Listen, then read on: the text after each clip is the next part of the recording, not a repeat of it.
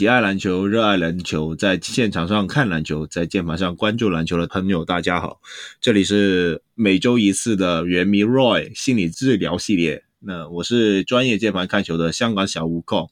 大家好，我是注中立、非理性的原迷小人物 Roy。那个就幸好本周领航员有赢一场啊，不然的话那一场我就怕就是说我们没有下一集了啊。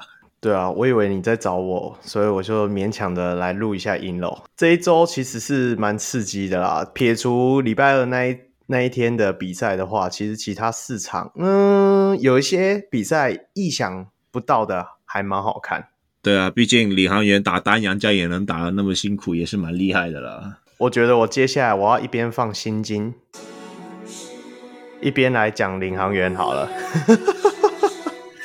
不要讲了啦，我们真的不是怎么心理治疗哎、欸，没有啦，那我们就来谈一下我们的本周回顾的部分。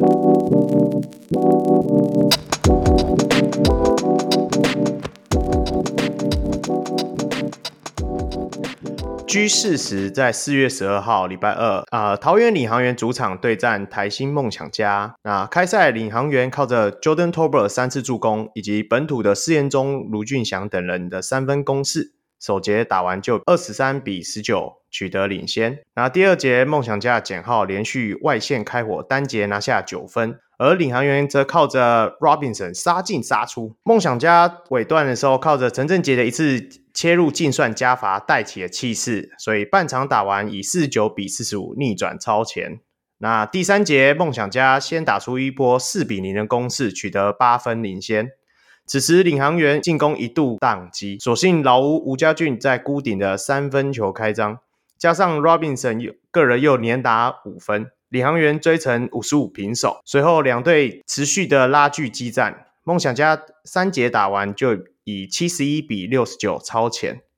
那第四节两队的手感都相当的低迷啊。啊，比赛快转到中场前二十六秒，梦想家靠着沃克的两罚手握五分领先啊，也靠着施晋尧中场前二十三秒投进底线的 long two。那领航员追成八十五比八十八。Yankovic 在中场前的二十二秒两罚不进的时候，领航员出现了要命的失误。随后，Yankovic 又再度站上罚球线，两罚俱中。那比赛到这里大概就大势已去，最终梦想家就以九十二比八十七险胜桃园领航员，顺利的终止了二连败。那这一场的话，其实因为梦想家就是大 B 伤势影响啦，所以。都是以全锋线型的洋将作战。那你自己觉得说这场领航员在防守上有做到什么应对吗？我觉得这一场就是因为他们看见没有大洋将嘛，那就全部直接换防。毕竟梦想家那五个就是 Boy 还有 Yankovic 都是有外围的面框能力嘛，那干脆就全部换防，就是避免说会被特别的打点。呃，一开始的确是对有梦想家做出了一些威胁，感觉就是一开始梦想家有点太执着于他们想要做什么切传啊，或者是什么的。呃，当领航员采取全面换防的时候，呃，导致了梦想家就是有点宕机的感觉。那你不觉得说这一段期间其实 Yankovic 的发挥是还不错？因为在这五个人里面，单打能力最好的就是 Yankovic。一开始那个 dribble drive motion 没有打出来之后，他就只能靠 Yankovic 尝试去做一些单打的部分去做取分。其实我自己看到是像施延中啊，数据上是没有很亮眼啊，就是整场拿九分、五篮板、三助攻。但是我自己觉得说他场上的存在感很高。哎，你自己觉得说他对球队有什么改变吗？这就是很多细节的问题了。那。他就是经常愿意去拼那个进攻篮板回来，然后拼完篮板以后，他又能够马上找到助攻，就是空档队友，尤其是两名洋将，因为他和洋将都喜欢在里面搞货嘛，那他就可以拿到一些进攻篮板，然后直接就丢回给啊，可能 Tober 或者是 Devon b e n s o n 然后就灌篮。我觉得这些细节，呃，他作为一个就是 Energy Guy 来说，我觉得他做的非常好。那这里我还要提一个，就是林耀宗。林耀宗他目前我觉得领航员给他的定位应该算是一个防守的大锁。那我觉得他的先天条件全部是有的，他有那个身高，他有那个速度，但是那个经验呐、啊，还有一些细节啊，他就相对来说就做的比较嫩。明明就是说是他比起誓言中来说的话，其实他的。无论是静态还是动态的天赋都应该比较好。那林耀宗可能在细节的部分要多加油一下。嗯，林耀宗人称半兽人啊，他体能是真的不错。施延中其实早期他为什么叫阿飞，也是因为他体能其实算劲爆，只是因为受伤的元素。不过我自己对他的期许就是板模可能已经变成国王那个叫什么去了，李英峰啦。就是高度也差不多，只是林一峰的进攻手段是真的比较多，因为毕竟他拿过 UBA 得分王。好啦，就希望说施延中慢慢在祭出气氛完之后，他在 SBL 的时候也是一样，祭祭出先气氛，然后季末打得不错，就希望施延中接下来的表现能够蒸蒸日上。好，那最后阶段领航员除了自己的进攻出现了一些问题啊，那你自己观察。梦想家到底是用了哪些方式，最后赢下了这场比赛？那我刚才有说嘛，就是梦想家他主要采取一些可能是 dribble drive motion 的方式去攻击。那但是在遇到领航员全部换防的部分上，其实这一套。呃，打法的效率其实没有很好。那下半场他们就尝试了更多挡拆以后，用低位去攻击错位，例如说是 Julian Boy 或者是 Yankovic 的低位。那经常换防的会变成是老吴，又或者是关达又去对到 Yankovic 或者是 Boy 吧。那导致了说，因为是错位在低位，所以就很容易得分，自然而然你就会吸引到一些包夹，然后其他球。就是梦想家的其他球员也会做一些空切，然后去得分。另一个点就是说，除了低位进攻以外，简浩他也有做一些可能是 goal screen，就是说假挡。嗯，嗯那对，这某程度算上算是一个就是教科书式了。就是当你遇到对方是做全面换防的时候，基本上假挡是一个最套路的方式去解决全面换防的问题吧。那金州勇士就。对啊，基本招了，所以大家可以学一学，就这样。杰浩就在这里就获得不少中距离或者是三分的机会。嗯，我自己看这一场，其实李航远真的又是输在最后一口气，也是这一场比赛之中，大家有看到说，像老吴在大空档不投篮，整场大家都叫他投篮，说不定连梦想家的球员都叫他投篮，因为不一定会进嘛。但是。我觉得他们是自信心问题啦。相相对于这一场，等一下我们谈到下一场的时候，老吴在一开始的进攻企图心就是有想要改善一下。好，那接下来我们就谈到 G 七十三在四月十六号高雄钢铁人主场迎战桃园领航员。那 Anthony Bennett 因为累积满六次的个人特殊犯规啊，本场禁赛一场，所以钢铁人就被迫以单阳将出赛。那首节钢铁人靠着周一翔在外线开火，还有陈佑伟的切入拿分，在丹阳这样的配置下，以二十一比二十五稍稍落后给领航员。那第二节的时候，换吕政儒展开了外线的手感，投进了两颗的三分球，加上 Taylor Brown 也适时的投进两颗三分球，所以一路落后的钢铁人在中场前不到两分钟的时候将比数超前。那中场打完就以四十九比四十六取得三分的领先。那第三节领航员在后半段的时候打出了一个全本土的阵容，反而进攻跟防守都流畅了不少，也让打完三节的分数来到六十比七十二。虽然落后了十二分，钢铁人在第四节一开始就展开了追分。Terry Brown 跟吕正如光是第四节两个人就投进了七个三分，而且号称女友 IG 追踪快比本体高的钢铁坦克王柏智 被 DNP 了两场之后。本场也因为 Anthony Bennett 被禁赛的缘故，所以上场时间大增到了三十二分钟。那防守跟进攻都表现出不同以往的积极度。那包含也在第四节投进了一个拆弹成功的三分球，那也让钢铁人在第四节结束前将比分追成了九十三比九十三平手。那双方进入了延长赛，钢铁人跟领航员在延长赛中互相有攻势。那双方差始终维持在一颗球到两颗球的差距。不过受到体能的影响，其实钢铁人在关键时刻接连发生了失误，然后也断送了比赛的机会，最后就以一百零四比一百零六让领航员带走了胜利。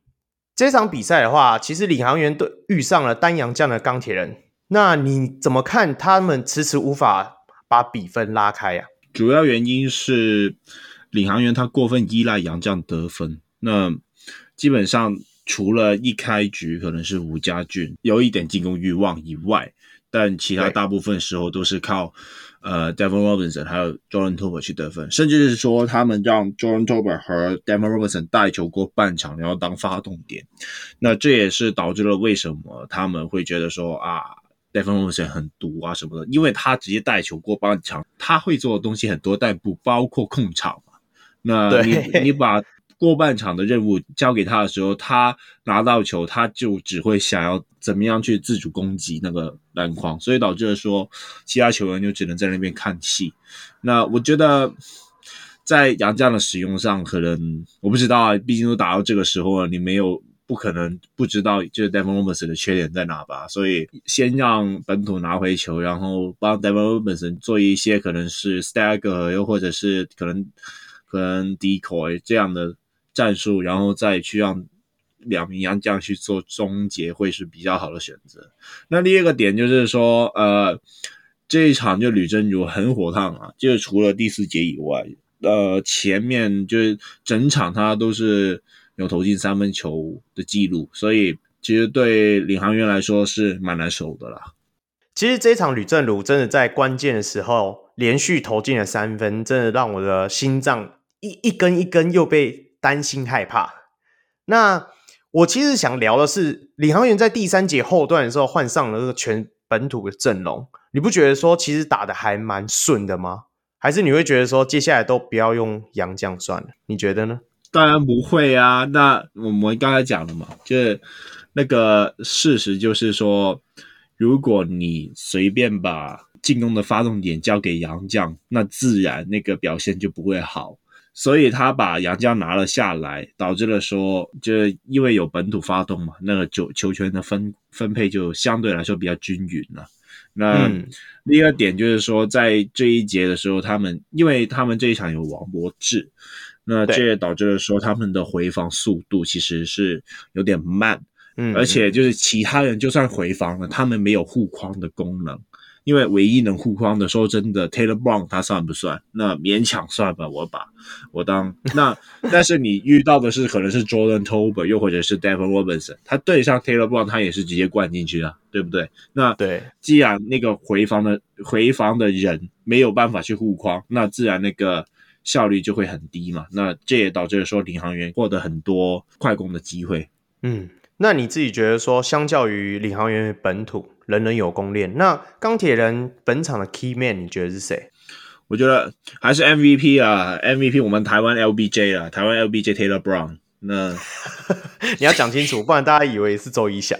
Taylor Brown 真的是我不行，我真的没办法。那个 Roy 麻烦去南部要一个 Taylor Brown 的球衣了。那我觉得他真的是 表现非常好，能三分，然后又能自主进攻，然后又可以防守，还有。助攻、篮板等等全部都包了，尤其这一场是在没有 Anthony Bennett 的情况下，An 有 Anthony Bennett 的情况下，他多少还是能给他一些掩护，做一些掩护，然后做一些挡拆。这样，他这一场就是没有 Anthony Bennett，他就和吕正如的一些无球的搭配啊，等等啊，就是互相会帮大家创造一些三分的空档，我觉得非常厉害。大家也有看嘛，就是洪启超教练就是有在九十二比九十一。好像是落后一分的时候，他就暂停的时候，他就画了一个边线的战术。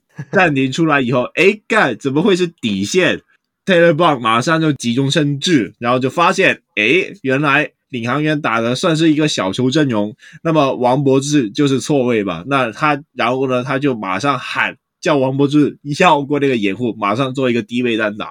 虽说最后不进了，但是那个就是那个效果还是蛮不错的，就是。该做的东西有做出来，就是我觉得 Coach Brown 啊，他连台湾 LBJ 的部分，大概连教练也当了。那，哎，对啊，这样比较像真正的 Rob Brown。对啊，对啊，那教练总管，我觉得他总管。我觉得明年他如果没有把 Taylor Brown 留下来，我觉得非常可惜啊。如果他没有留下来，我希望领航员可以抢到。我真的觉得，哎、欸，说真的，我说真的，我觉得真的不错，哎。对啊，他如果真的到领航员的话，我对我的感觉，他就是加强版的黄宏汉吧，就是有高度，然后更会传球，然后外线更准的黄宏汉的感觉，还有自主进攻呢，还对，对啊，还有自主进攻啊，啊防守又特别好啊。其实今天王博智真的打的很有存在感，很积极啊，相较于其他前面几场，真的 DNP 是有效的。我觉得是被 Taylor Brown 骂够了吧？我觉得 Taylor Brown 他后面也是有给他一些鼓励了，就是你会发现前几场 Taylor Brown 就是王柏智骂的臭头一样嘛。哎、欸，那你自己觉得说彭俊彦这一场开始复出啊，他对于钢铁人而言，到底是称得上战力吗？我觉得有加分呐，肯定是有加分的，毕竟现在。钢铁人他们主要还是靠先发那五个在撑，尤其这一场他们是没有 Andrew Bennett，导致了说他们的轮替又更少了。那彭俊彦他至少有一些控场，然后防守也算不错，在保护球的部分上，他也能够找到一些队友，也可以做稍微的一些切入。我觉得至少能够给其他球员，就是例如说陈佑伟一些休息时间，我觉得还是蛮不错的啦。嗯嗯。那在 OT 的时候，钢铁人是最后又输给了体力咯。对，那个没有话说了。那呃，其实我不知道诶，究竟是为什么他们最后两波，就第一波没有打成 Horns，然后第二波又打，结果是两球都是同样的失误，同样都是在后卫传给就是 Horns 的两个常人的时候，就丢太超对，就被干扰，然后就被抄走了。那个，我觉得就是这一个部分经验问题啦，大家再回去慢慢练练。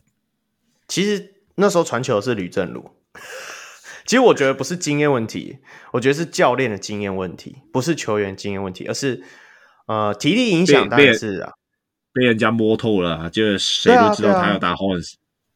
对啊，连连我那时候在看的时候，我就说该不会又来了吧？可是因为。前面打的都有用，所以对我不怪他啦。对啊，那好，这一场我们终于终于讲完领航员所有赛事了，所以接下来我可以回到正常的我。那接下来就讲到 G 七十四，在四月十六号礼拜六，新北国王主场迎战台新梦想家。那本场国王的先发中锋汤马士因为腰部伤势影响没有登录。所以国王对战就只能以单洋将应战。那开局的手感，国王团队首节命中率仅三十四点八趴，而梦想家以五十二点二趴的命中率攻下了三十五分，拉开了领先。而第二节，国王在李凯燕单节十一分跟 Davis 八分的带领下，稍稍将比分拉近。但梦想家在双洋将布伊德跟 Yankovic 上半场就合拿了二十九分之下，梦想家就以六十四比五十二优势进入了下半场。那毅然再战之后，国王的手感依然未能回温。那第四节还只拿了下了十四分，所以梦想家最大领先来到四十三分。又是一场大家人人有功练，谁都能上场的比赛，所以最终就以一百二十六分比八十七获胜，收下了本季第十三场的胜利。那剩下八场比赛，梦想家只要再拿一胜，或者是领航员剩下六场比赛再输任何一场，那梦想家就能够确定晋级季后赛。那这场比赛的话，其实国王因为汤马斯轮休嘛，所以只能以单洋将上场。那你自己看打法上会有跟不同以往的变化吗？多了很多 pick and pop 吧。那呃。Q 他感觉，因为毕竟可能年纪的问题，所以相对来说比较少了一些 roll in。但是如果说、嗯、如果只靠 pick and pop 的话，嗯，我觉得 Davis 他在高位接到球以后，又就是高位策应的质量又好像没有没有汤马士那么好。我们一直觉得那是很理所当然的事情，就是说啊，就在高位转一转边啊，或者是什么的。但是现在。一把汤马士拿掉，我我们就会发现啊，干那个其实真的是蛮难的，这、就是、很重要。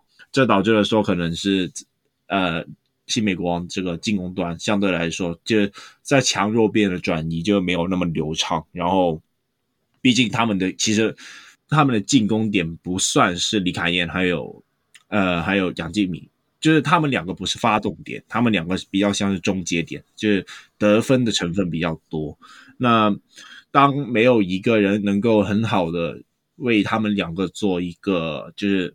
输出的时候，他们没就没有那么多机会可以做一些得分吧。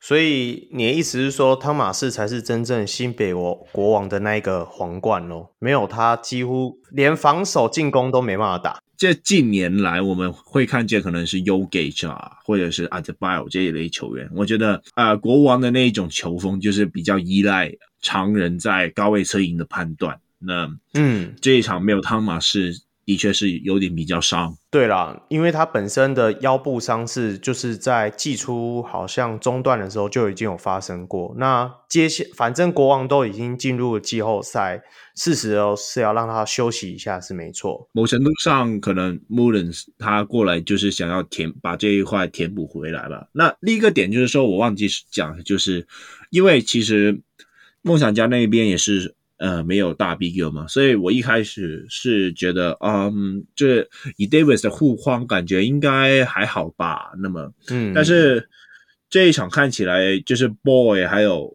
Yangoe 其实在低位上的威胁是蛮厉害的，甚至是说 Q 他一个人也没有办法去做一个有效的防守，所以导致了，呃，必须国王要做更多的。更多的包夹吧，那更多的夹击，那这也导致了说他们很容易就会分到外围。我啊，我忘记说了一点，就是说梦想家他本周这两场就是很多呃禁区就低位开始发动，然后再往外找。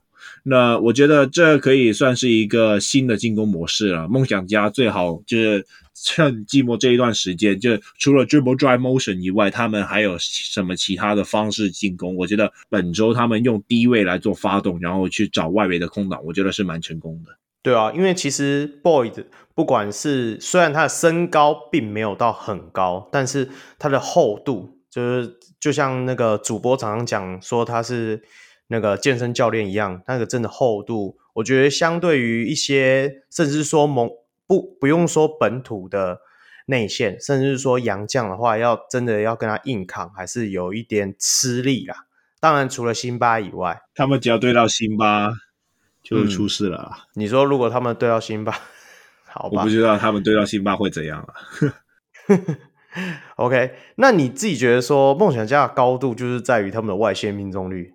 你同意这一点吗？呃，对，他们完全就是靠三分打球的球队啊。那这一场他们三分投很准，就是除了刚才我们讲的一些可能低位往外找以外，他们那些转换三分就是打快攻，然后直接投三分。哎，他准起来的时候真的是蛮可怕的，但是当不准的时候，他怎么会投那些转换三分？那今天敢投，那当然是。就屌虐其他球队了。简浩那个我忘记他投进几球了，但是他要去药检了吧？真的哎、这个岁数还那么准。我相对的，我就是觉得梦想家在季后赛里会是一个很有趣的一支队伍，因为他们准起来的时候，大家都知道说是杀神杀佛都没有问题的。但是问题是，如果季后赛的呃，如果强度拉起来之后，他们外线还能够那么准吗？这就是要大家好好再去观察的。那这场比赛之后，其实等 Q 下场之后，基本上就是放推了，所以后面的分数才会拉锯到这么夸张，四十几分。国王也是呃从善如流的拉上像小丽啊、陈俊南啊这些原本的替补端的球员上来透透气。那小丽也在第四节的时候有连进了，好像三颗三分嘛。对啊，反正他现在就已经接近吉祥物的等级了。OK，这一场大概就是这样。你还有什么想聊的吗？这一场？嗯，也许看一看他们国王有哪些球员可以在季后赛用吧。那目前来看，他们应该是把李英峰还有杨新志是摆在了一个常常规的阵容里面，然后对，呃。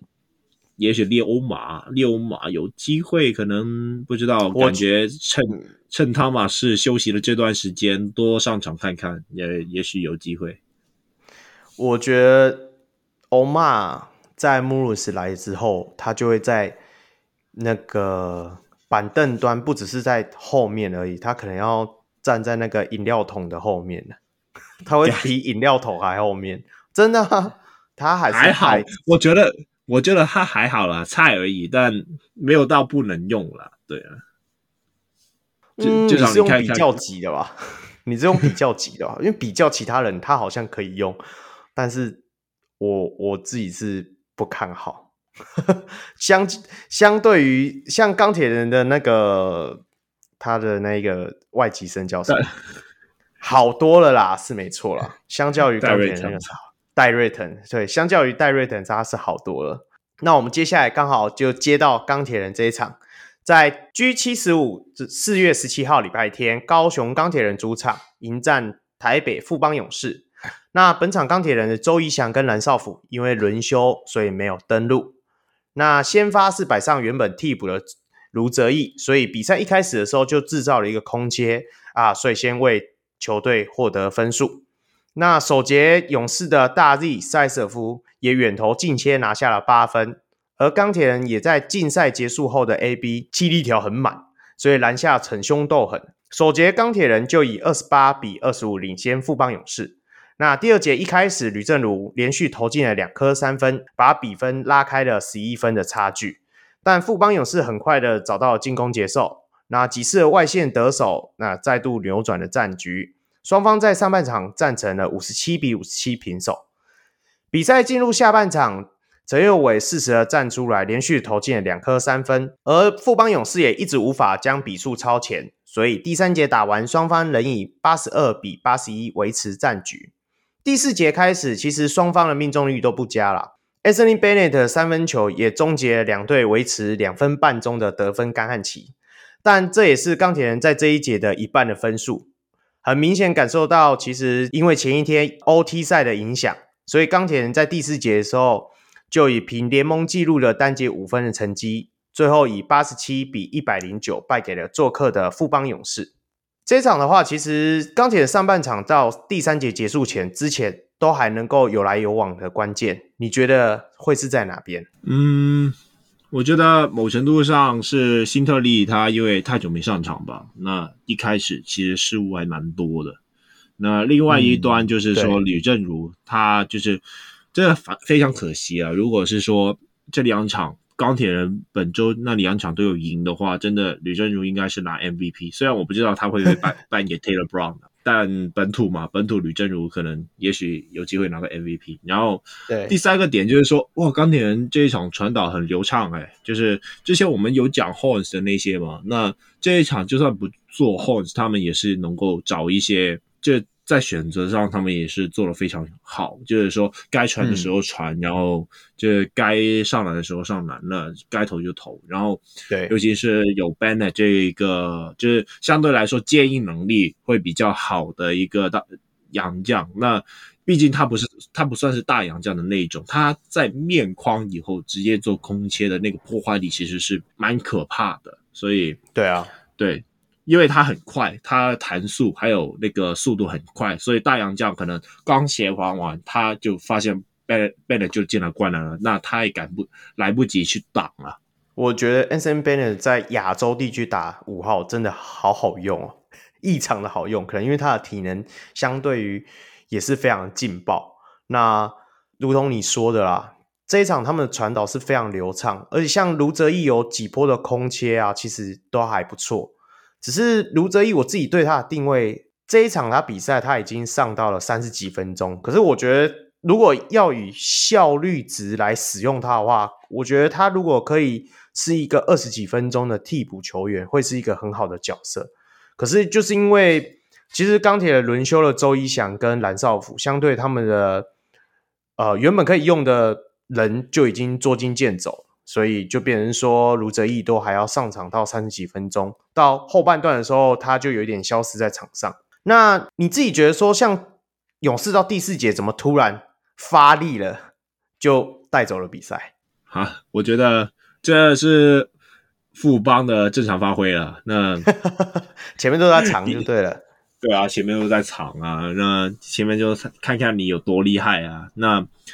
呃，我觉得某程度上，钢铁人至少篮板保护还是做的蛮不错的，就是之前一直在输篮板嘛。那其实他们的阵容不算是一个保护篮板很好的球队，他们只是换防性比较好，那就没有一个很好的高度了。那这一场他们篮板保护的很不错，那至少有稍微顶住一下。可是勇士就是说第一节打的有点烂，那下半。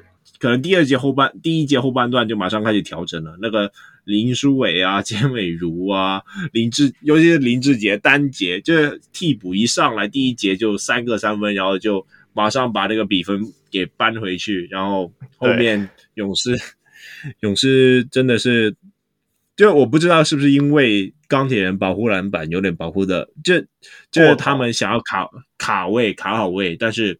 三分的阻挡上没有做得很好了。对啊，他们的外围感觉上没有铺的很，有点太内缩了，所以让勇士的球员都很舒服的投进三分。还有，其实这空档真的很多，我也不知道为什么。我简伟如在三分线站了那么久，你等到你发现的时候再扑过去，基本上已经来不及了。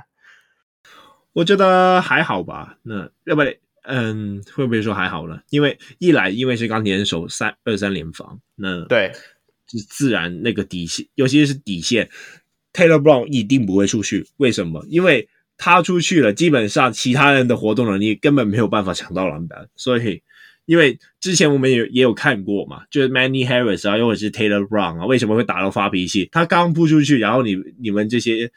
就本土没有办法抢到篮板，那他扑出去不就浪费了？因为他他超辛苦才去做那个 close out，然后你发现又被人家抢进攻篮板，那所以 Taylor Brown 他就二三联防的时候，他永远不会出去，所以导致说球员底线就会多一些空档。那然后另外一点就是说第四节就是钢铁人真的是体力问题吧，我猜，因为毕竟也是连打两场嘛，那。呃，第四节他们就是尤其一开始没有 Taylor Brown，然后整个组织没有很好，然后到 Taylor Brown 上来的时候又没有了护框，因为 Banner 下去了。那对，呃，所以导致说整个进攻和防守都没有做到很好。那那这个时候林志杰就杰哥不要啊，那就直接大爆发，直接把他干下去了。林志杰在这场比赛的第四节，感觉他是跟场上所有人是不同世界的，就是进攻的，就是感觉啊，就是不不是同一个等级一样。呃，特别他是在三十九岁的年纪之下。好啊，那对对，呃，其实很多网友会谈说第四节有很多哨音吹不吹的，你觉得这些争议怎么看？有吗？我我居然感觉还好诶。你觉得没有 take 到？有啦，其实大部分的人啊，对对对，我记得了，我记得了，就是有一球就是 Anthony Bennett 嘛，那尝试去做那个灌篮，然后对，呃，结果没有吹犯规。那我觉得那个的确要要吹了，那这个没有没有什么好辩驳的，就是裁判这个部分一定要多加油。那其实。就没办法，因为他当下没有吹那个，就是很难说就是怎样补回去。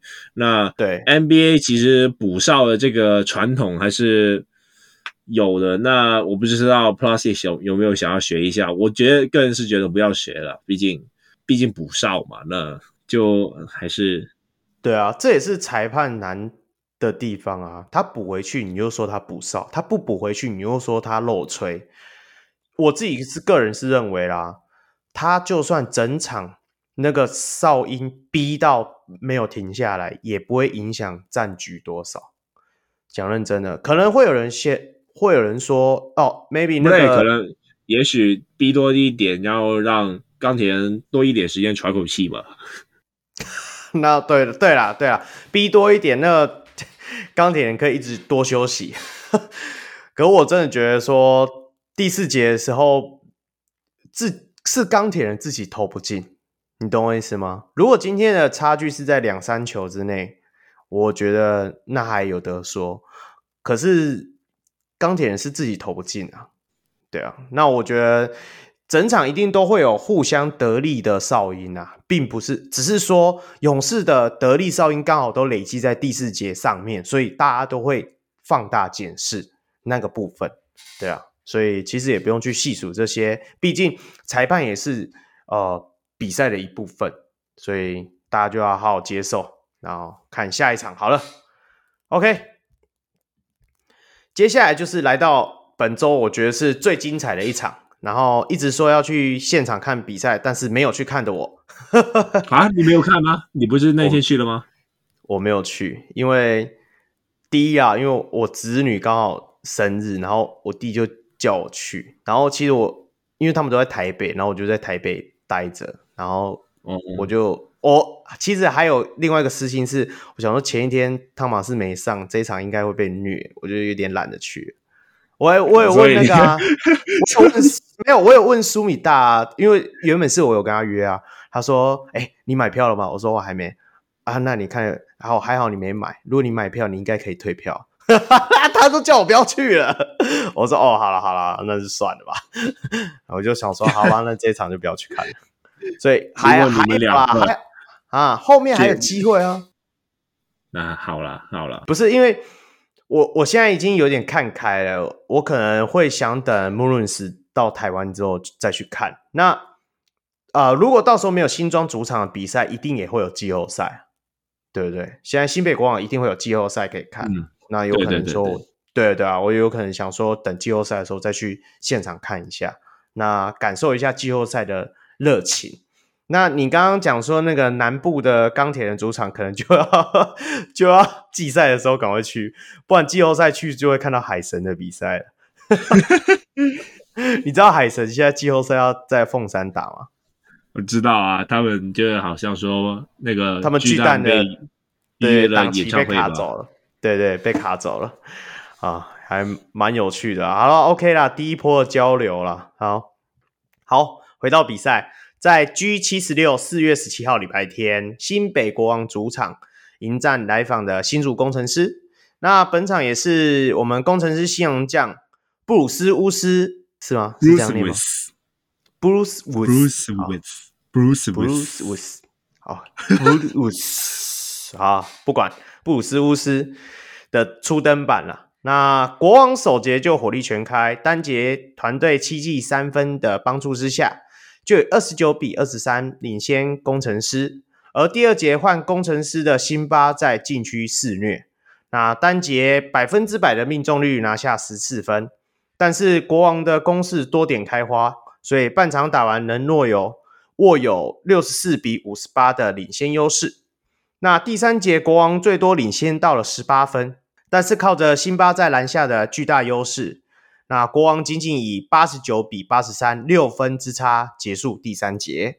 那第四节一开始双方就互不相让，在中场前四四十二点九秒，国王的洋将 Liggins 在底线飙进了一颗超前的三分，不过。高国华随即在二十九点二秒的时候两罚进球之后，将比分追成一百一十一比一百一十一平手，所以比赛也进入了 OT。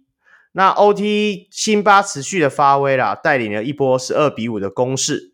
可惜国王在 OT 明显感受到连续出赛的影响，所以仅靠着李凯燕跟杨敬敏攻下五分，中场一百一十六比一百二十三败给来访了新竹工程师。那工程师也喜迎六连胜。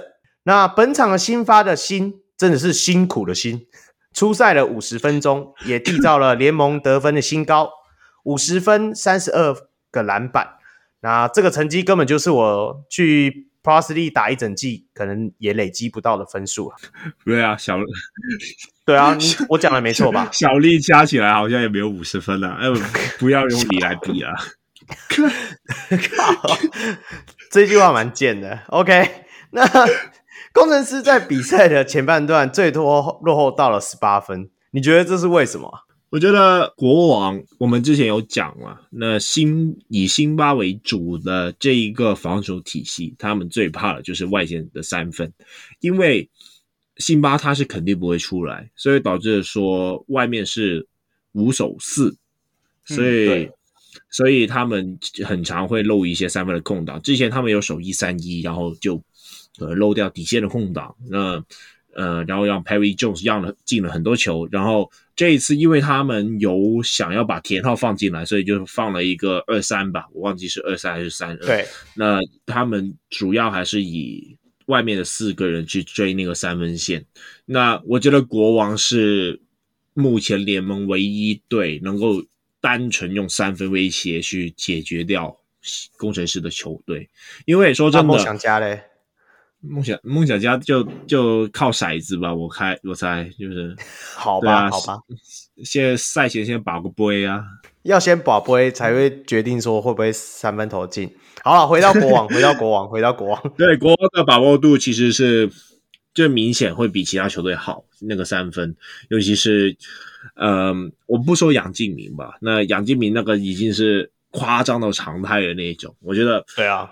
呃，洪凯杰还有简佑哲还有 Q 这三名球员空档的把握度真的很好，就是因为因为他们不是靠手感在投嘛，他们只要是空档，他们就有一定的就是有稳定的命中率，所以这个部分我觉得的确是蛮难守的，那让整个空间拉得非常舒服。李凯燕也是啦，就是可我我不知道这该不该说，就是。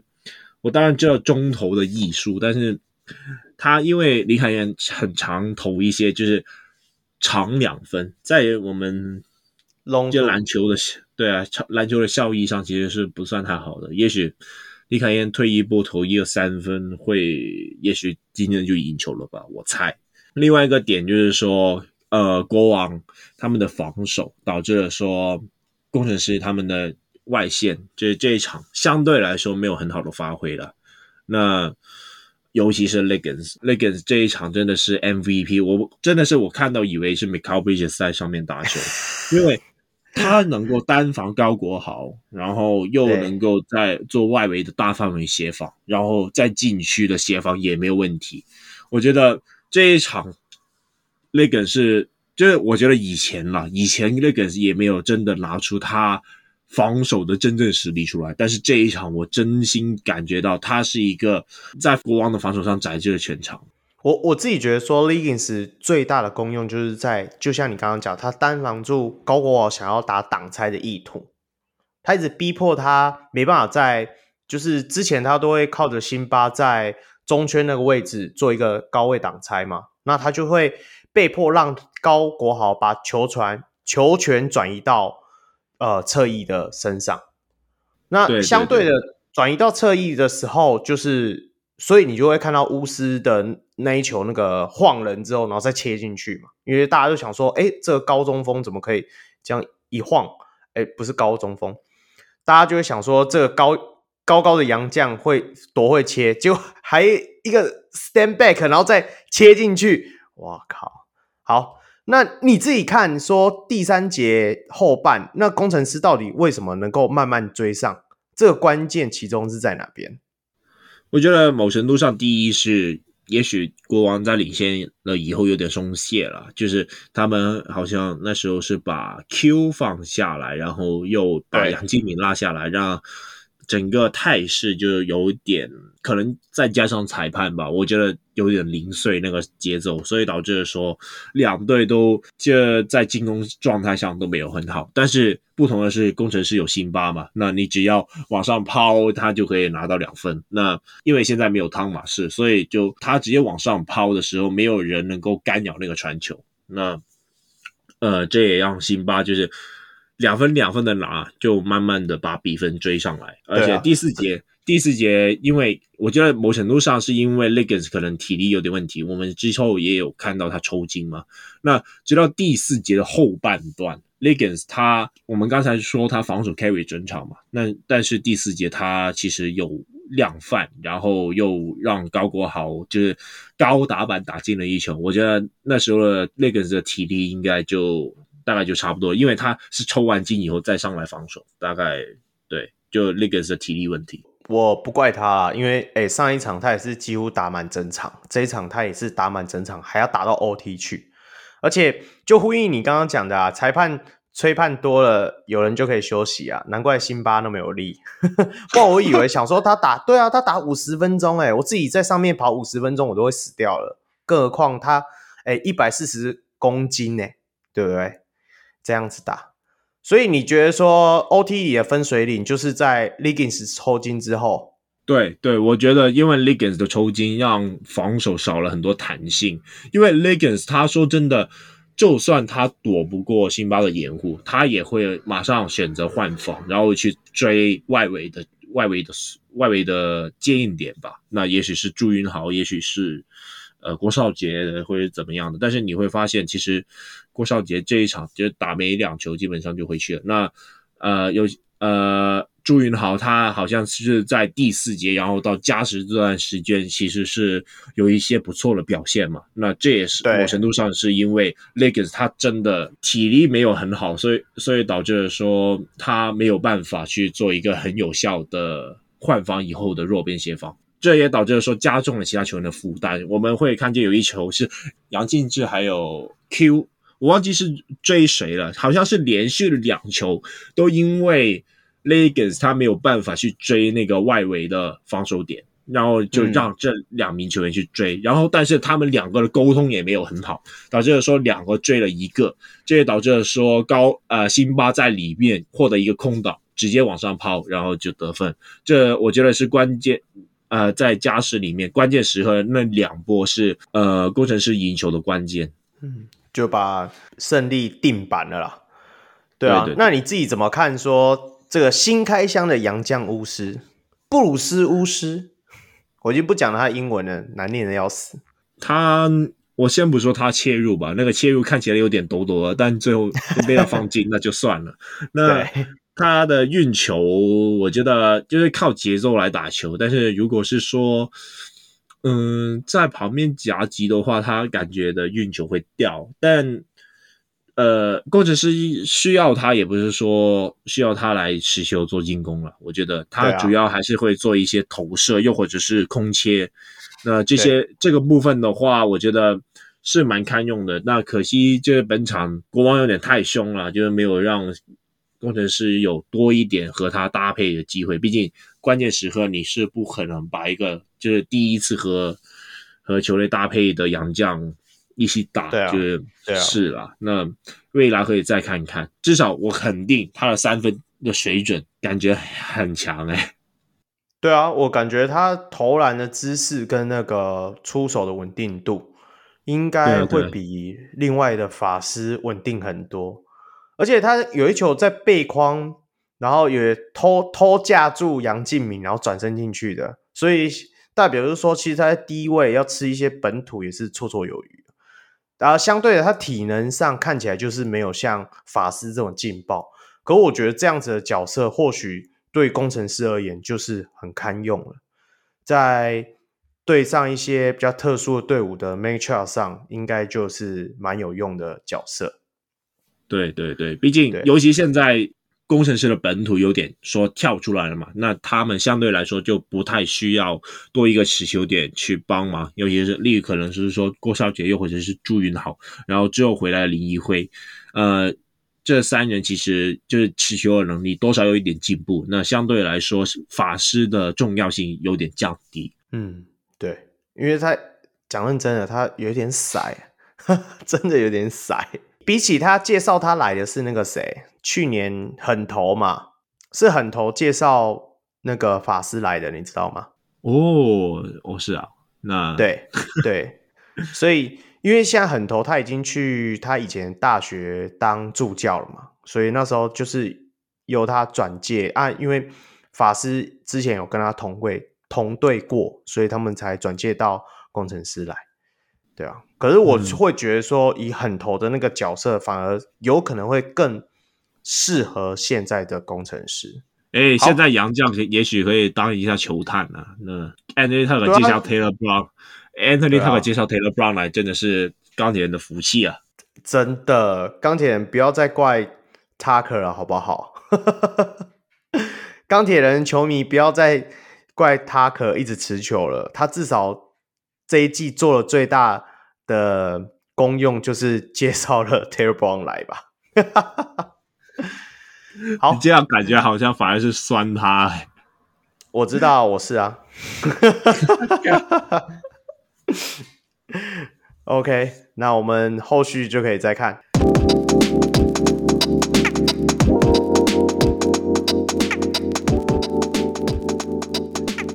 那接下来就到了我们的主题讨论，来聊聊看我们辛巴五十分。那台湾是不是已经想起了被他们支配的恐怖呢？这些超巨人，你觉得这些超巨人在台湾的赛场上，是否就如同他们的成绩一般，就是志载全场？其实这时候我应该要放那个晋级巨人的音乐，可我怕会被告版权。Copy strike。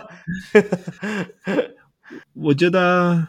我觉得这是一个过程嘛。那为什么台湾这个地方会有那么多大洋将能够在这边讨生活？我觉得主要原因是台湾的外围投射没有很好吧。我猜，虽然我们香港这边跟你们讲，感觉好像有点没有那么配，但是毕竟不是说会打球才能讲篮球嘛。那我觉得台湾这边的外围投射命中率。从亚洲来说，其实是蛮糟糕的，尤其是你看看那个精美的罚球，就是一堆球员也没有过六，一没有过七成。然后，其实，在亚洲杯，我们也看到台湾的本土的球员，其实，在三三分空档的把握度是没有那么好。唯一比较好的其实是新美国王。那如果我们从亚洲杯回去看的话，你会发现日本的那些球员，他们空档是肯定会把它投把它投进诶。那被人干扰就是另一回事，但至少你把空档投进，那我觉得作为就作为拉开空间的功能来说，我觉得这是非常基本了。那因为外围投射不好，所以导致说台湾可以让这些巨巨型洋将能够在这边讨生活。那我觉得这是过程问题。那迟早如果毕竟他们总是会找到一个空间嘛，那。洋呃大洋将进来，然后台湾本土球员就会发现啊，我们现在要投更多三分。那未来他们投准了，那自然就会整个实力有提升上去。嗯，其实我们原本有讨论这个主题的时候，是要讲说一个正方跟一个反方，我就直接说，那我我会觉得这个题目应该是说，你觉得现在适合这些超大型洋将来台湾吗？那我自己先说，我觉得不适合。撇除于你刚刚讲说，哦，呃，他们的到来可以激励一些内线的本土啊，或者是说本土，呃，可以激励一些本土的内线啊，或者是说让一些外围的得分手能够更钻研他们的得分技巧或者三分球的命中率之类的。但是我自己觉得，我们是职业联赛，你知道吗？职业联赛的意思就是说，我要看一个好看的比赛。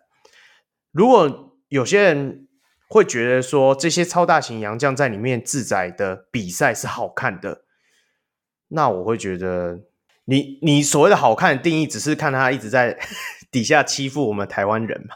不，不是欺负台湾人，就是欺负我们的本土内线嘛，或者是欺负一些洋将嘛？真的，我我要为这个问题打上一个问号啦。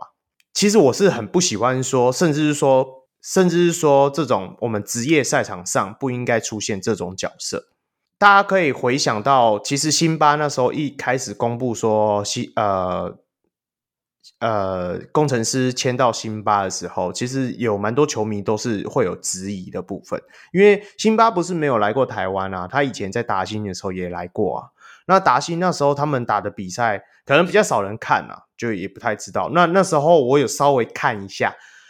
呃，在辛巴进台诶达新之前的前一季，其实周一翔就已经在那边打得不错啊，球风也还算可以。可是因为他们本身的 pace 就很低，为什么？因为都他们都是一些比较年长的资深球员，所以原本 pace 就打很低。然后像你想得到什么，呃，周一翔嘛，然后还有像他们现在同队呃林一辉嘛这种角色。那所以辛巴加进去之后，反而可以获得一个值上面的提升，因为反正他们原本就打那么慢。那工程师原本在去年其实有也有一个巨人啊，就是塔比，可是因为塔比的移动速度够快，虽然他的进攻并没有想象中的好，但是我觉得在台湾的赛场上已经算堪用。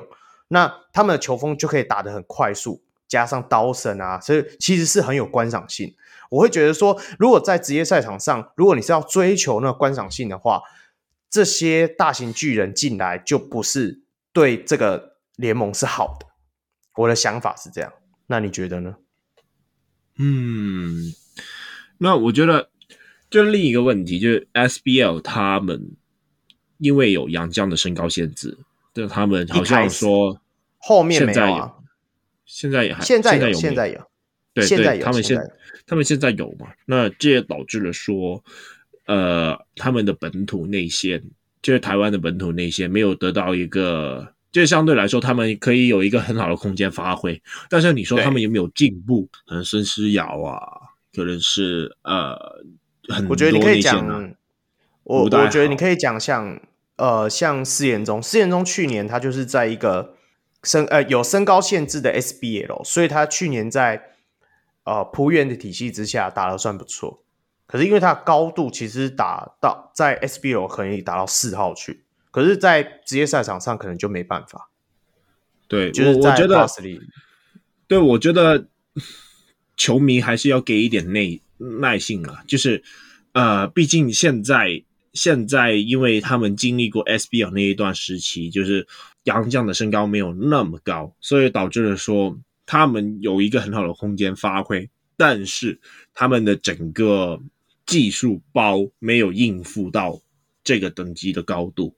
就导致了说，当他们一转职来，可能是 Plus Lead 这一个地方，又或者是甚至说 T One 好了，他们一转到这个地方来，他们就马上因为高度上，所以导致了说有点不知所措。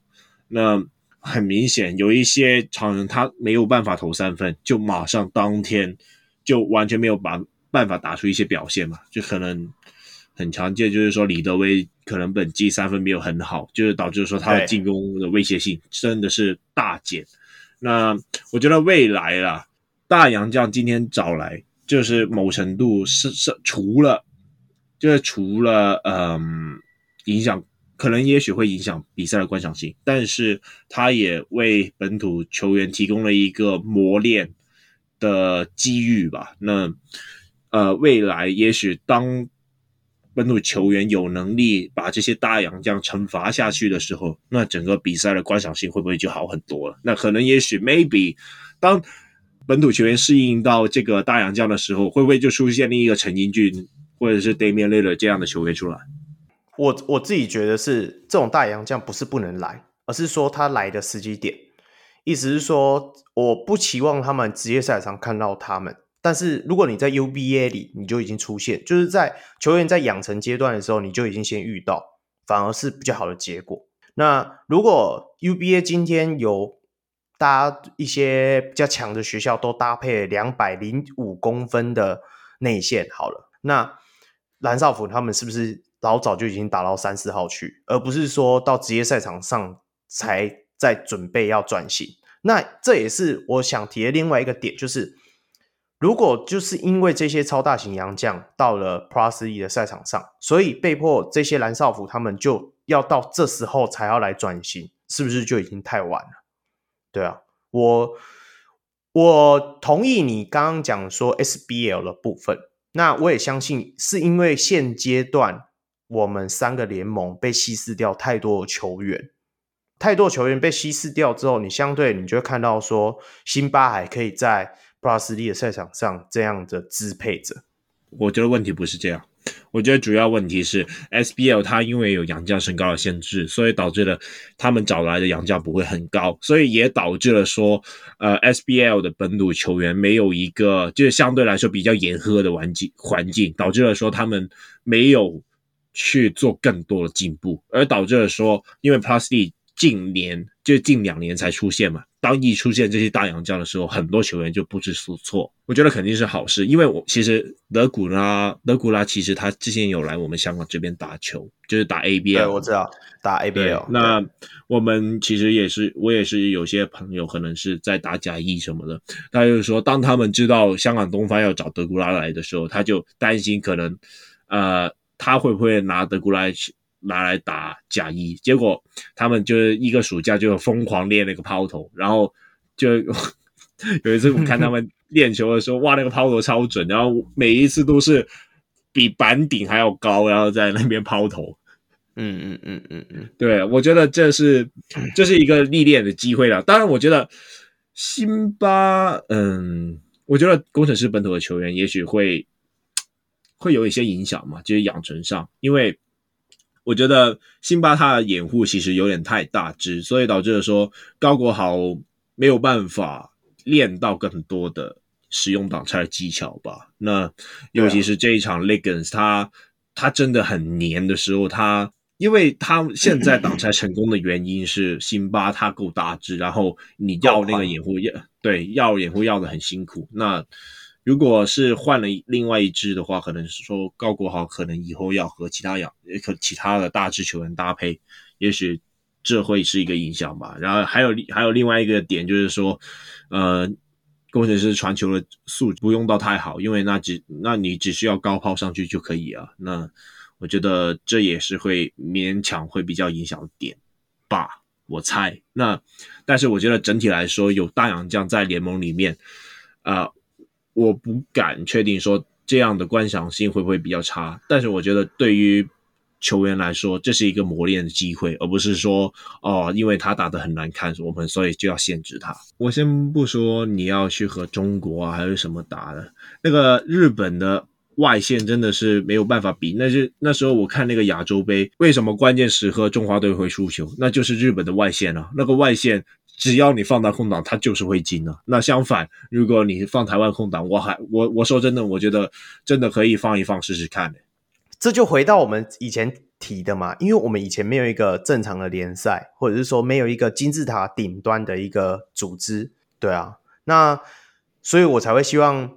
不管是 Plus League，我已经其实已经上一次跟苏米大那个 聊天完之后，我其实我自己已经觉得说啊，就可以算了啦，就是看这三个联盟真的到最后能不能够整合出一个什么东西出来，至少能够让这些呃，就是比较基层的球员能够有一个憧憬的目标在了，让那个利基点变多嘛，那以后我们筛选出的球员的质量就会变好嘛，因为有些。球迷可能会说啊，这些球员都投不进，是一定是一定是练不够。其实我相信他们练的都一定都很够，但是你不觉得其实投篮这种东西有点像是天分？呃我我跟你说一件事情，就是说啊、呃，我因为有朋友就在打甲一嘛，他也是有一些朋友去了台湾那边去，可能是打 HBL 又或者是打 UBA 这样的。他就是说台湾的风格就是。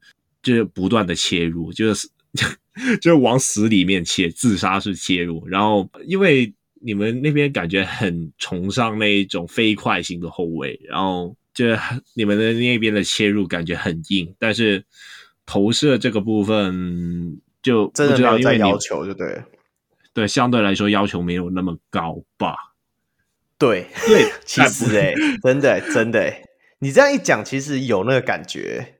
我不太确定，因为我看见你们说真的，你们的很多空位都是可能说是古毛维加这一种，都是可能对啊，对啊，对啊，陈佑维这一种，对，矮然后飞快，然后相对来说，然后外线就相对来说没有那么好那一种，就 还蛮多的诶、欸、好像这好像是一种风气。我我我不确定了，我不确定，因为这那但是我觉得没关系啦。那毕竟现在有一个职业联赛了嘛，那也许他们就会知道自己弱点，然后去多做改进。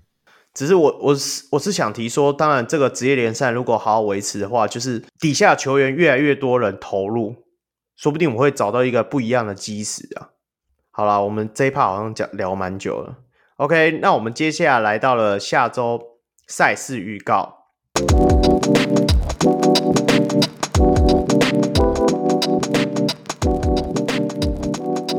接下来就是第十九周 G 七十七，在四月二十三号礼拜六，台新梦想家主场迎战富邦勇士。那这一场你怎么看？宝贝吧，看看 看梦想家会不会很准吗？对啊，我觉得嗯，可能看看，也许 Gilbert Gilbert 应该还不能上。对啊，我也许看看低位的部分，可能可不可以做多一点吧？那。毕竟现在有 Yankovic 有 Boy 有两个低位杀器，然后两个人在低位，其实他们的传球其实是有的。我不知道为什么，就以以往都把他们当成终结点，那本周有多少把他们当成发动点，然后去找那个呃空切啊，又或者是三分空档，也许多尝试一下。嗯，那但是如果是以胜负来讲的话，就博杯吧。勇士已经进入了备战季后赛模式啊，所以你看上一场对钢铁人的时候，才会张松宪好像才上场有没有十分钟啊？应该没有，对吧？大家都好像在练兵了。好了，我们就可以来看看，因为梦想家其实现在很需要胜利啊，不只是因为他们气势的问题，还有就是说，毕竟他们还没有真的完全抵定季后赛名单嘛。那我们就可以再好好观察这一场。嗯、接下来就是 G 七十八，是四月二十三号礼拜六，在国王主场迎战新竹工程师。哎呦，这个组合对战再度对战到了，不过二连战，二连战。不过应该汤马士 这个腰伤应该还是不行。工程师，工哎工呼吁一下，工程师要不要试试看双狮连线啊？狮狮有两种。一个巫师，你是想看人输球而已啊？你干嘛这样戳破我？没有啦，不是啊，说不定这两个都是以外线取向的，而且辛巴真的要休息一下吧？哎、欸，上一场打五十分钟了嘞，真的会累啊。对啊，也是。但说真的，我觉得也许他们不会上汤马士了，之后对上工程师，因为。一来，他们感觉好像就算不上汤马士，他们也有一点机会可以赢。但是另一个点就是说，毕竟我都确定季后赛了嘛，那我当然是不要把潜在对手，就不要让潜在对手看到我可以这样做调整嘛。对啊，对啊，而且。因为他们两队又现在都是在，其实现在的战绩很接近，就是工程师跟勇士的部分都很接近，甚至国王他们都各差大概零点五到一场左右，所以到季后赛前这三个人的顺位还是会在变化。那三队一定都会很想抢到第一名，因为第一名很容易就可以遇上。刚刚你形容的宝贝队嘛，相较其他队来讲，宝贝队可能就会比较有机会一点了。对，好，那接下来聊到就是 G 七十九，在四月二十四号礼拜天，梦想家主场迎战桃园领航员，这一场应该是本周最关键的一场比赛了。你知道为什么吗？因为他们两个就是确保那个季后赛吧。那对，但是谁赢谁。谁赢就谁有机会。如果梦想家赢领航员，就是确定进；然后领航员赢梦想家，就是保有一丝的机会。对啊，但是不是说梦想家只要赢多赢一场就可以了吧？多赢一场是领航员还要再输一场啊？哦，都不对哦，哦多赢一场，多赢十四场就可以了。所以梦想家只要赢勇士好像就可以。可是基本上如果、嗯勇士跟梦想家，就是我们刚刚讲的七 G 七十七那一场没有赢的话，他还是要看这一场啊。主要就是要看这一场啊。哦、对啊，那没关系，我们对哎，帮我们领航员制造一点话题嘛，不然我我自己觉得哦，领航员要不要试试看？你那前几周还不够吗？好啦，我是说领航员要不要试试看这场全本土算了？没真的、啊、没有啦，那那个。全面换防的部分，可能细节要做得更好一点。其实他们上一场也不是说没有机会诶，那对他们说真的，梦想家他这一场也只上一场他只赢了五分而已。然后而且他们主重点是在于低位单打，能够错错位吃掉老吴或者是关达佑，因为因为领航员完全面换防嘛，我觉得这个部分。领航员是做的蛮不错的，但是说全面换防以后，他后面还有什么样的办法把关达优或者是老吴把他换掉，就避免他们被低位打掉嘛？嗯、那这个部分也许是领航员要想一想办法。所以你觉得，因为全面换防，所以他们这这一场应该又是 Jordan Tolbert 加 Robinson？对，我觉得这个策略是没有错的，因为实际上梦想家也只拿了九十二分而已嘛。嗯，防守端的话是讲没错，但是我会想看看 Nemo，哎，Nemo 配 Jordan Tolbert 这样。哦，你是哦，那那那就要看领航员有没有意愿用禁区打爆梦想家。梦想家，对啊，其实这好像也是一种方式，因为我自己觉得说，毕竟 Nemo 都来了，再不打的话，后面好像也没什么比赛可以打，钱都领了，对不对？没有啦，我我是想试试看，说用不同方式去应战，看看梦想家这个体系，因为毕竟你们就是知道梦想家就是已经没有大型内线啦，那我们就用 Nemo，他反正他的手感防守就是看跟工程师一样啊，我们就靠我们的外线的侧翼嘛，多一点补防看看啊，也是一种方式，对不对？嗯，好，也是啦，但是一来，但是我们比较矮。对，一来是比较矮，另外一个点就是说，领航员好像又没有那种，就是他们应变能力好像又没有那么高诶，我不知道。不会啊，你不觉得全全本土那个阵容的时候，其实应变能力很高？所以我一直觉得说，啊、我们之前也有讲嘛，也有讲嘛，他们也没不知道，就刚换教练的那那个时候，他们也不知道其实他们赢在哪里，然后后面。就是各种花花式绕赛，然后就输掉一些比赛，那我是对他们很很难有信心了。好吧，我们就持续在观察，因为遇每次遇到领航员都会多聊五分钟。再来就是 G 八十，在四月二十四号礼拜天，一样国王主场迎战高雄钢铁人，练兵啦。呃，没有哎、现在钢铁人很硬哎、欸，你不觉得吗？现在钢铁人这先发五人很硬诶、欸，对，就先发五人很硬啊。但是你如果是说到第四节到了只能上单洋将的时刻，我先不说体力问题，但是单阳将这个制度就害死他们了。毕竟他们组织靠布朗，然后内线攻击靠还有吃饼是靠 Bennett，那只要没有没有了其中一个，这个体系就会崩溃。那其实对了，其实这个部分还是蛮难搞的。就希望你刚刚讲的那个所谓的 Taylor Brown LBJ 能够唤醒我们的台湾 LBJ。我也是觉得说，如果在第四节的时候，我们的台湾 LBJ 周一翔先生也能够做到跟百分之六十左右的 Taylor Brown 的工作，maybe 钢铁人是有一点机会啊。先不要了，刚 Taylor Brown 他的百分之六十很多诶、欸、你知道吗？这个 他，我先 我先这样说，多高？他不只是得分，他是在防守端也是非常重要的。而目前来讲，钢铁人的篮板保护很差，导致说短的篮板，哎，Ben 可以帮你抓下来，但是长的篮板基本上都是靠 Ben 呃 Brown 在抓的。那我觉得，当 Brown 离开了以后，呃，钢铁人其他本土球员没有办法做到这个部分。我觉得问题是还我我觉得可能重点会是在陈佑伟身上，因为陈佑伟毕竟他也是一个算是一个持球点嘛。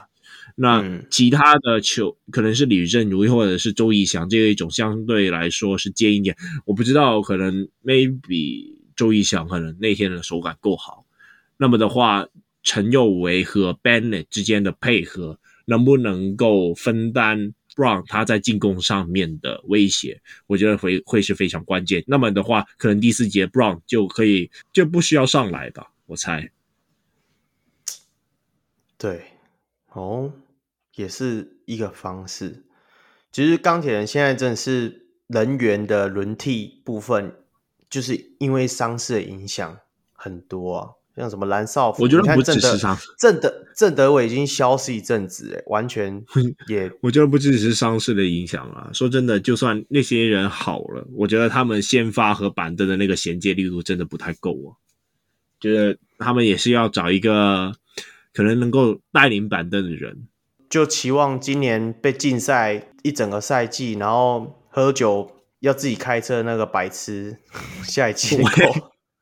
对啊，讲认真的啊，他他应该以他以前在富邦勇士的时候，就张博伟嘛，他以前在富邦勇士的时候就是板凳的抢分手啊，他在锋线的部分，对啊，就希望说他能够痛定思痛，以后叫 Uber 好不好？喝了酒就叫 Uber，开车不喝酒，喝酒不开车啊，气死！好，那我们节目也到了尾声。最后不免俗宣传一下，欢迎各位小人物到小人物上篮的专业或粉丝团与我们留言互动，也可以到我的 Instagram CONNBA 留言私讯一起讨论篮球。最后，我是祝中立非理性乡民小如 Roy，我是专业键盘看球的香港小悟空。好了，钢铁人加油！我们下回见，拜拜。拜拜。